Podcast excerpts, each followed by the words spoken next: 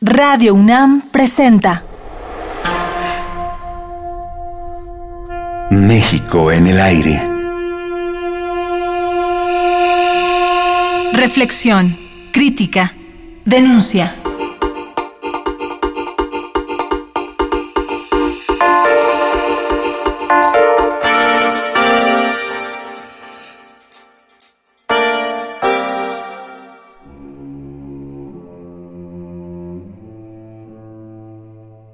En nuestro programa anterior abordamos con el escritor Juan Villoro la situación de los medios de prensa y la censura. Durante muchos años, Villoro ha alternado la literatura con el periodismo, ya que son frecuentes sus crónicas y artículos en la prensa de México y de España. En 2012, por ejemplo, recibió el Premio Internacional de Periodismo Rey de España, y sus vínculos con ese país han sido siempre muy fuertes, a raíz de que vivió en Barcelona unos años dando clases en varias universidades.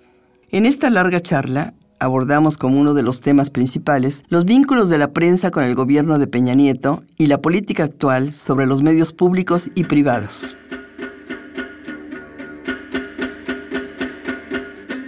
Pareciera un afán orquestado por desestabilizar y por ponerse al proyecto de nación. Surgieron señalamientos sobre una propiedad de mi esposa. Este equipo de periodistas eh, está decidido a dar su batalla por la libertad de expresión. Este equipo de periodistas está decidido a dar la batalla donde tengamos que darla. Y vamos a reunirnos ahora. Raúl, en Canal 22, en esta administración se ejerce la censura.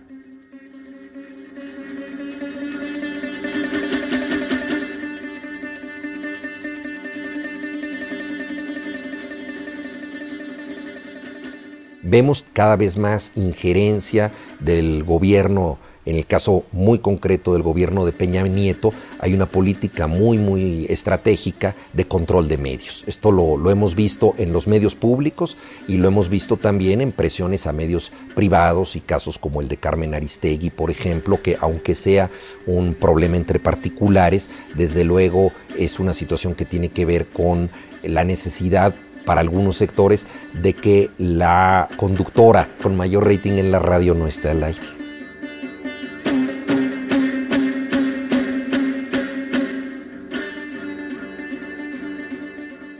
Creo que la actual administración tiene una idea muy conservadora de lo que son los medios. La construcción de Enrique Peña Nieto como candidato tuvo que ver mucho con la televisión, pero hoy en día la oferta se ha pulverizado mucho, de tal manera que no necesariamente todo mundo le hace caso a las campañas en la televisión abierta. Esto sin duda alguna influye en sectores amplios de la población, pero ya hay muchas otras alternativas para tener información.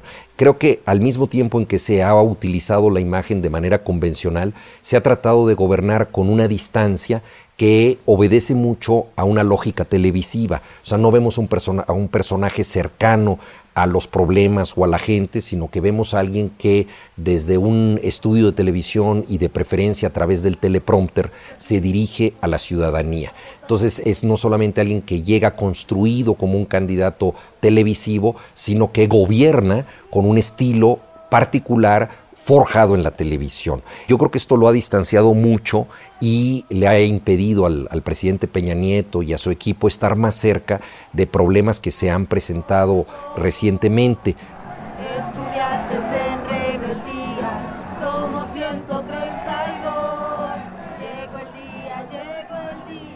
Me preocupa mucho que ante los problemas no haya abierto espacios de diálogo y tampoco haya buscado encauzar energías sociales para transformar rezagos muy evidentes.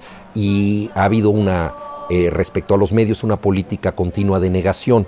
Por ejemplo, que el procurador hable de la verdad histórica del caso Ayotzinapa es una contradicción absoluta porque se está refiriendo a una hipótesis no comprobada, hipótesis negada por los familiares de los desaparecidos, por los expertos que no creen que eso pueda haber sucedido, al menos no de esa manera. Entonces, lo no comprobado, en eh, lo que hay muchas lagunas, de pronto se bautiza como verdad histórica, el presidente invita a pasar la página, a olvidar este suceso, entonces es una política de negación de una realidad y de distancia respecto a los problemas. El gran asunto es que si estos problemas no se enfrentan, van creciendo con el tiempo. Y si no se le da cauce cívico al descontento social, empieza a brotar en formas violentas. Lo hemos visto en estados como Guerrero, por ejemplo, en Michoacán, que ya sea a través de las autodefensas, ya sea a través de quema de coches, incendio de sedes de partidos políticos, todo esto ha causado simple y sencillamente una respuesta anárquica, pero que no sabemos a dónde va a ir y el camino como siempre puede ser o una opción más violenta, ya sea a nivel de rebelión o de represión, o una opción política, que sería lo deseable, pero creo que se está haciendo poca política. Es un movimiento de insurrección de nuestra organización que se llama Ejército Zapatista de Liberación Nacional cuya dirección es mayoritariamente indígena. Sotzil, Celtal, Chol, Tojolabal, Soque y Nosotros pensamos que estuvimos aislados todos estos años porque mientras en el resto del mundo se iban dando rebeliones contra dictaduras o supuestas dictaduras, y esto era visto con lógica, en este país empezaban a avanzar una serie de medidas. Eh, en ese sentido, recordaba que se cumplen ya más de 20 años del surgimiento del EZLN. Tú, según tengo entendido, entre otras personas muy valiosas, en las que figuraba también Luis Villoro, tu padre, fuiste uno de los participantes invitados por el subcomandante Marcos a visitar la sierra y a conocer de cerca este movimiento. ¿Crees que se hubiera dado en todo México si hubieran cambiado las cosas? ¿Hubiera ocurrido a lo mejor otro movimiento popular como el de 1910? Creo que el levantamiento zapatista de 1994 es importantísimo todavía no alcanzamos de ver hasta dónde ha influido en la percepción de ciertos temas y hasta dónde puede seguir influyendo. Por principio de cuentas, creo que fue decisivo que cuando entraba en vigor el Tratado de Libre Comercio con Estados Unidos y Canadá, se recordara que México es un país de dos velocidades y que, así como Humboldt dijo que la Ciudad de México era la ciudad de los palacios, también dijo que México era el país de la desigualdad. Es decir, que teníamos un país que aspiraba a entrar al primer mundo, junto con un país donde muchos ciudadanos vivían casi en el neolítico. Entonces, poner el tema de la desigualdad en la mesa de discusión cuando entraba en vigor el Tratado de Libre Comercio fue muy importante.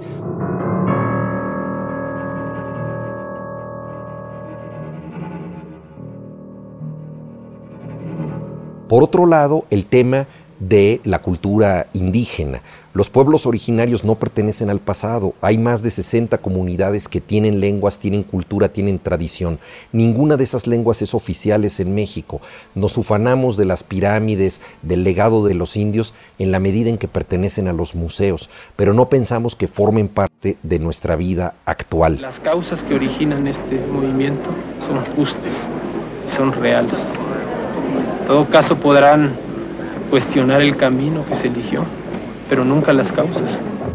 Creo que el levantamiento zapatista puso el tema indígena en la agenda de la modernidad. Es decir, no dijo esto pertenece al pasado, es algo de rezago que se debe superar a través del indigenismo de los antropólogos y de la asistencia social. No, es algo que pertenece al México actual y que puede ayudar a transformar el país.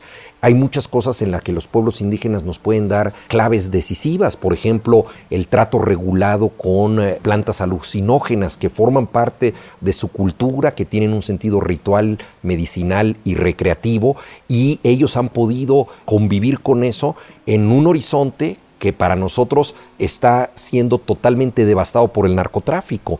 Hay señales y lecciones que debemos aprender de los pueblos originarios.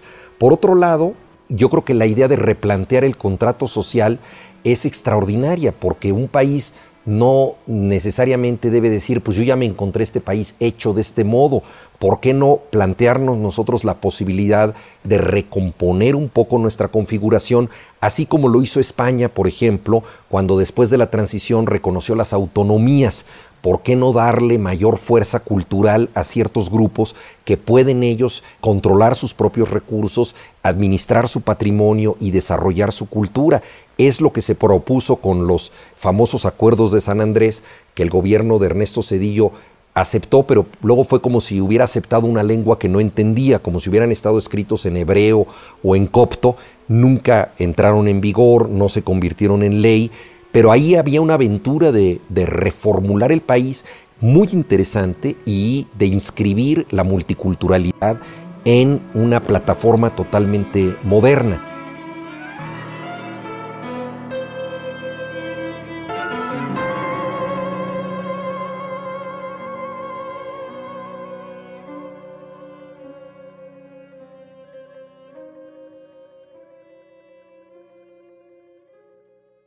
Por otro lado, creo que también el ejército zapatista nos está llamando a la reflexión sobre la política convencional. Desde que hay partidos políticos hemos visto que la mayoría de ellos se han dedicado básicamente a usufructuar la industria del conflicto.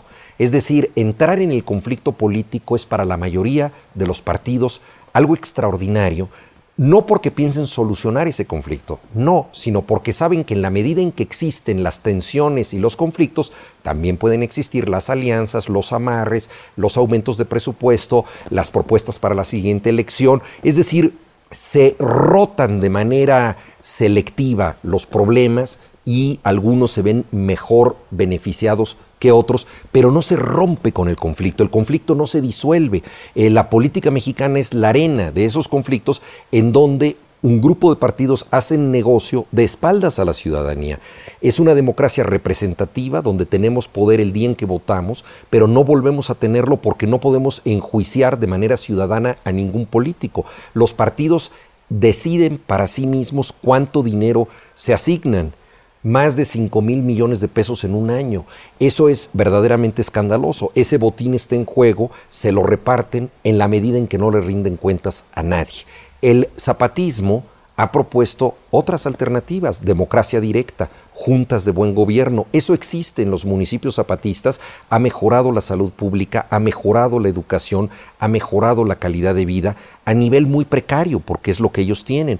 Pero son señales de que se puede hacer otro tipo de de democracia. Sería quizá difícil implantar esto para todo el país, al menos de ese modo, pero creo que es muy importante que exista al menos un movimiento político que no está planteando perpetuar los conflictos, sino que está planteando disolverlos y encontrar otra forma de vida comunitaria.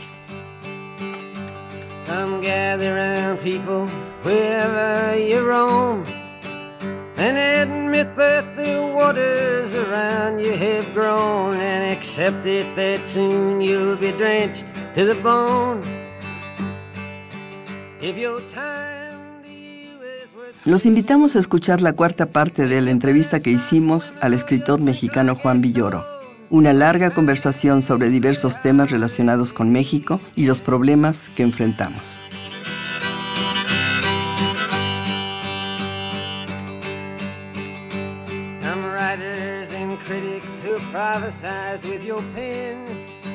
Radio UNAM presentó México en el aire.